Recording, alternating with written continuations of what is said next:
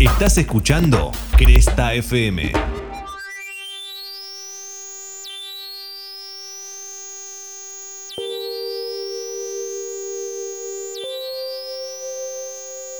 Corría el mes de agosto del 2015 cuando tomé la decisión. Recuerdo que había una promo onda Cyber Monday o Black Friday. Yo recién había salido de una relación y casi en tiempo récord ya estaba inmersa en otra.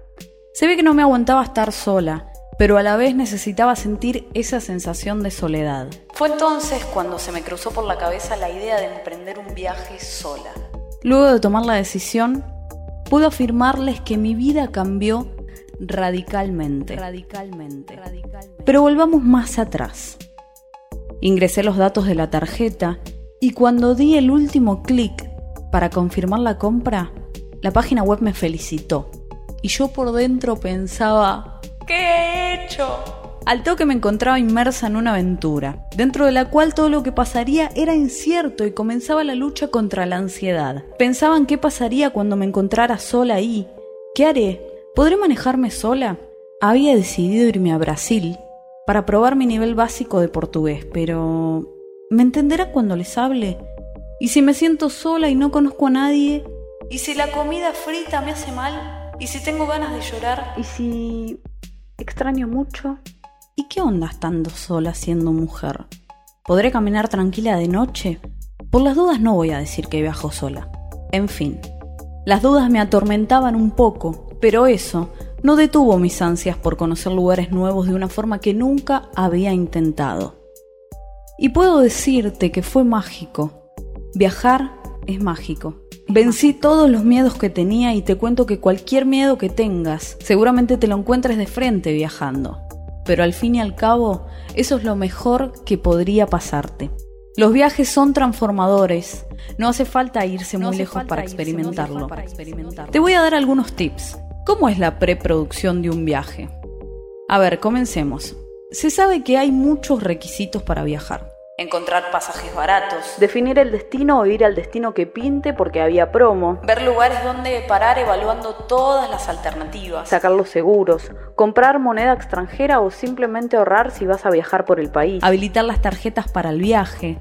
Tener visa si el país lo requiere. O simplemente pasaporte. Y por último, ¿qué y cuánta ropa llevar teniendo en cuenta las restricciones que puede tener la aerolínea por la cual vas a viajar? Una vez definido todo esto, hay personas que les gusta definir excursiones y comprarlas previo al viaje. Para mí entregarse un poco a la aventura también está buenísimo, aunque a veces genere un poco de estrés la incertidumbre. Eso es algo obvio. Ojo, planificar a veces puede ser buenísimo. Yo por no hacerlo como una gila me perdí entrar al loop. Ese día me había levantado re temprano. Había llevado un mate, me compré una croissant de almendras y cuando llegué a comprar el ticket en la puerta me dijeron que no, que era solo online y no había para dentro de cinco días. La cuestión es que yo dejaba el destino ir a París, pero no ver a la Mona Lisa en vivo. Mmm, bueno, puede pasar. Creo percibo y siento que todo sucede por algo. Más en los viajes donde conoces gente de todos lados, con crianzas, idiomas y vivencias totalmente diferentes a las tuyas, con la cual en pocos días compartís demasiadas actividades y lo vivencial a veces suele ser más intenso que lo vivido con un amigo de muchos, muchos años. A mí me gusta pensar que en ese caso a esa persona quizás la he conocido en otra vida y nos estamos reencontrando en este destino. Bienvenidos a viajar por el cosmos. Desde mi humilde opinión les contaré lo maravilloso de viajar.